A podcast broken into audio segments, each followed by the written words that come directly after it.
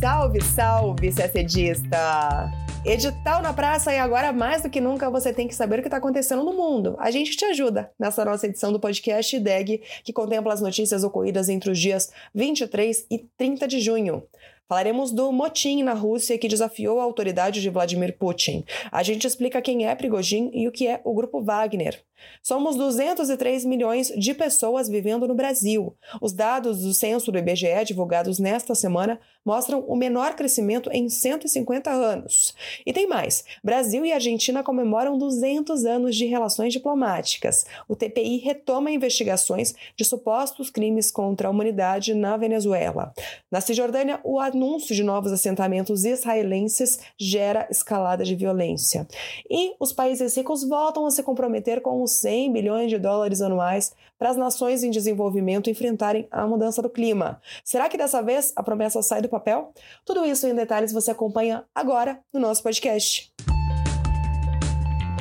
Começamos falando de guerra na Ucrânia um motim de mercenários contra o governo russo desencadeou o que muitos analistas já consideram a crise de segurança mais séria da Rússia em décadas. As ações foram lideradas por Yevgeny Prigozhin, ex-aliado do presidente Vladimir Putin e chefe do Grupo Wagner.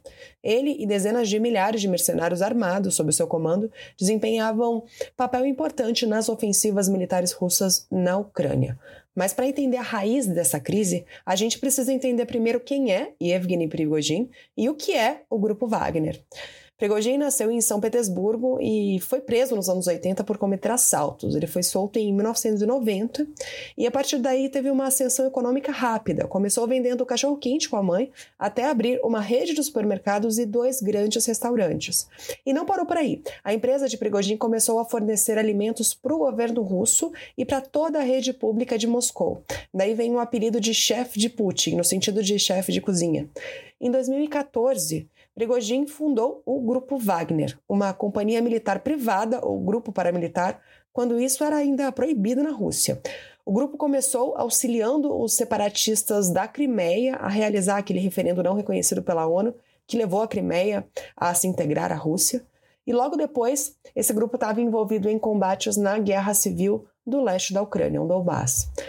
E também no campo militar, Prigozhin teve uma ascensão meteórica. O grupo Wagner passou a ser empregado de maneira não oficial pelo governo russo na guerra da Síria e da Líbia e em conflitos na África.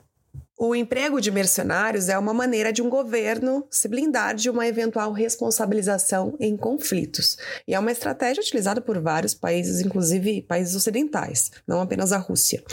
Pois bem, o grupo Wagner chegou à Ucrânia, sendo uma de suas maiores façanhas a tomada da cidade de Bakhmut, em Donetsk. Mas aí começaram a surgir problemas com o governo russo, não exatamente com Putin, mas com o ministro da Defesa, Sergei Shoigu. Há alguns meses, Prigozhin se queixava de que o ministério não estava enviando armas e suprimentos de guerra para suas tropas na Ucrânia. Para piorar, piorar o clima, no início do mês, o Ministério da Defesa disse que tropas voluntárias e grupos militares privados seriam obrigados a assinar um contrato com o governo, o que incluía o grupo Wagner, que não ficou nada feliz com isso. Foi então que, na sexta passada, Prigozhin decidiu subir o tom e chamou a versão do Kremlin para a guerra na Ucrânia de mentiras inventadas. O líder também acusou o ministro Shoigu de ter ludibriado Putin para a guerra. Logo após a declaração, Prigozhin afirmou que suas bases na Ucrânia foram bombardeadas por aviões russos, que, segundo ele ainda, matou membros do grupo de mercenários. O líder, então, do grupo Wagner, anunciou a rebelião. O grupo surpreendeu o mundo todo na sexta, dia 23, quando começou a marchar do leste da Ucrânia para Rostov, na Rússia, a 200 quilômetros de Moscou. O temor era de que o choque com as tropas russas pudesse colocar o país em uma sangrenta guerra civil. Mas, já no dia seguinte, o grupo recuou, após uma mediação do governo de Belarus, país aliado do governo russo.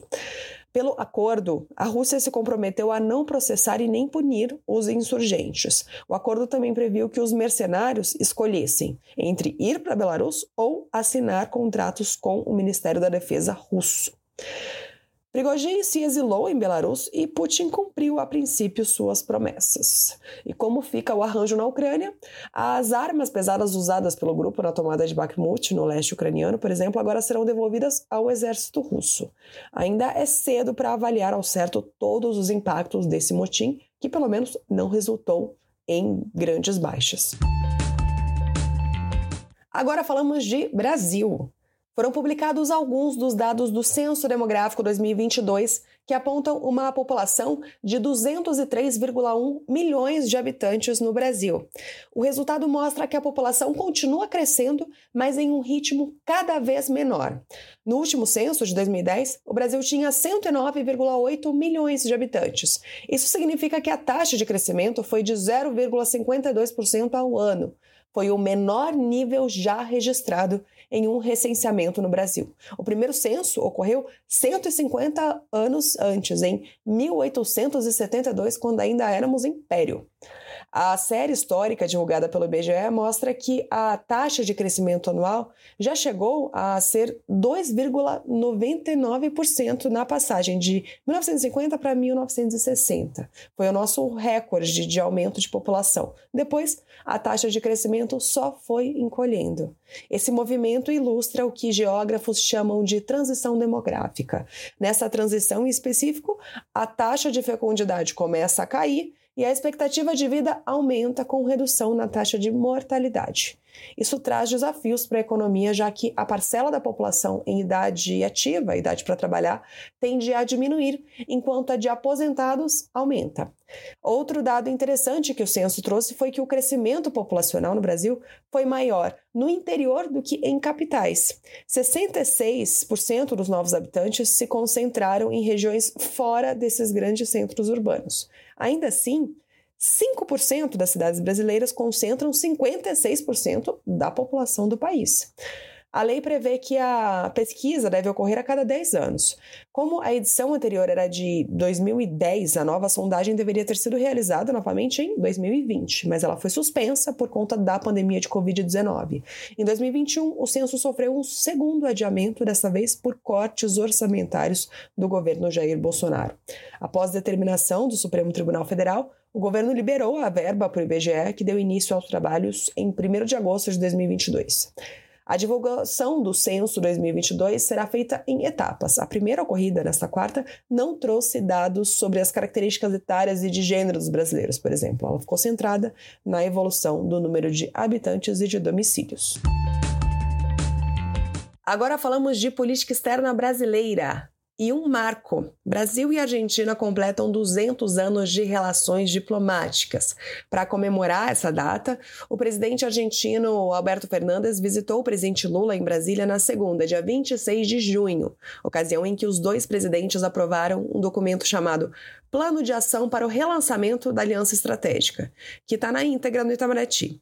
O plano lista 90 ações a serem implementadas ou mantidas em áreas como infraestrutura e transportes, energia e mineração, comunicações, ciência, tecnologia e inovação, cooperação nuclear, defesa e segurança, saúde, educação, direitos humanos, cultura e meio ambiente. O plano prevê ações como a modernização do Mercosul e a estruturação de uma linha de crédito para exportação de produtos brasileiros para a Argentina, assuntos que estão sendo muito debatidos com bastante frequência entre os dois países. Segundo nota do Itamaraty, o governo brasileiro atribui caráter estratégico e prioritário às relações com o país, eixo fundamental do Mercosul e do processo de integração sul-americana. A Argentina foi o primeiro país a reconhecer a independência do Brasil e com o qual o país estabeleceu relações diplomáticas. Atualmente, a Argentina é o terceiro principal parceiro comercial do Brasil. O comércio bilateral, lembra o Itamaraty, é marcado por seu alto valor agregado e tem papel estratégico para o desenvolvimento e a industrialização dos dois países. Falamos agora de Venezuela.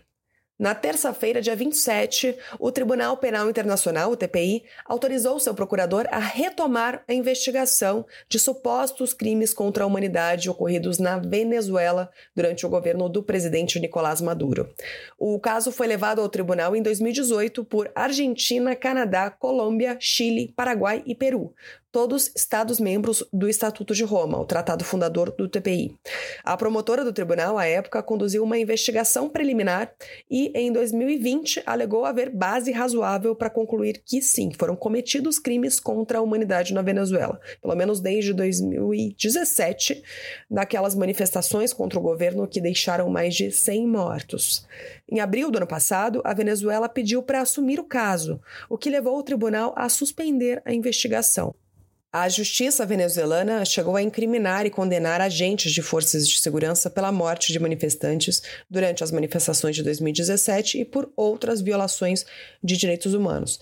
Mas os opositores do governo consideraram que essa medida foi tomada unicamente para evitar um processo perante o TPI. Agora o caso volta ao tribunal, que justificou dizendo que os esforços venezuelanos para fazer justiça permanecem insuficientes ou ainda não tiveram nenhum avanço concreto. O governo da Venezuela disse que irá recorrer da decisão do TPI e denunciou o que chamou de uma intenção de instrumentalizar os mecanismos de justiça criminal internacional com fins políticos. O assunto agora é questão israelo-palestina. O Itamaraty informou na sexta, dia 23, que o filho de um cidadão brasileiro menor de idade está entre os mais de 100 feridos na escalada de violência que ocorre na Cisjordânia. Ele foi baleado na cabeça e no ombro durante a invasão do vilarejo palestino de Turmus Aya por colonos israelenses. O Ministério das Relações Exteriores disse que o caso está sendo acompanhado pelas autoridades consulares. Também exortou que todas as partes envolvidas cessem imediatamente as hostilidades. Os confrontos entre Israel e Palestina recomeçaram na semana do dia 19 de junho, quando a coalizão do premier Benjamin Netanyahu anunciou planos para ampliar a presença de colonos israelenses na Cisjordânia ocupada. Na segunda-feira, dia 26, apesar da escalada de violência, Israel manteve sua posição e aprovou a construção de mais de 5 mil unidades habitacionais para colonos judeus na Cisjordânia. Na nota do Itamaraty, o governo brasileiro manifestou profunda preocupação com o anúncio do governo israelense da expansão de assentamentos na Cisjordânia ocupada, incluindo Jerusalém Oriental, que classificou de violação do direito internacional. O Brasil reafirmou na nota que a administração do conflito não evita, não tem evitado escaladas frequentes e tampouco constitui estratégia aceitável para encaminhamento da questão israelo-palestina, para a qual, segundo Itamaraty, é urgente a retomada das negociações de paz. Na nossa última edição do podcast da semana passada, a gente falou da cúpula para um novo pacto financeiro global, que ocorria naquele momento em Paris. E agora a gente traz um dos resultados concretos da cúpula: o anúncio do presidente da França, Emmanuel Macron, o anfitrião da cúpula, de que os países ricos finalizaram um acordo para cumprir a promessa de entregar 100 bilhões de dólares anuais em financiamento climático para os países em desenvolvimento. A promessa foi feita originalmente lá atrás, na COP15, a Conferência Climática da ONU de 2009, e endossada anos depois pelo Acordo de Paris. O objetivo era que, de 2020 a 2025, as nações mais ricas mobilizassem coletivamente os 100 bilhões anuais para que os países em desenvolvimento pudessem fazer frente à emergência climática e responder e se preparar para os seus impactos. Mas isso não aconteceu. O tom da declaração final da cúpula é bem mais moderado do que o de Macron. O texto diz que há boa probabilidade de a promessa ser cumprida neste ano. Não foram informados muitos detalhes de como se dará esse financiamento. O texto afirma apenas que os bancos multilaterais de desenvolvimento podem levantar até 200 bilhões de dólares nos próximos 10 anos, mas pede também para que a cada dólar emprestado pelos bancos de desenvolvimento, pelo menos outro dólar seja desembolsado em financiamento privado. E a gente termina nosso podcast por aqui. Uma ótima semana, bons estudos e até sexta-feira que vem.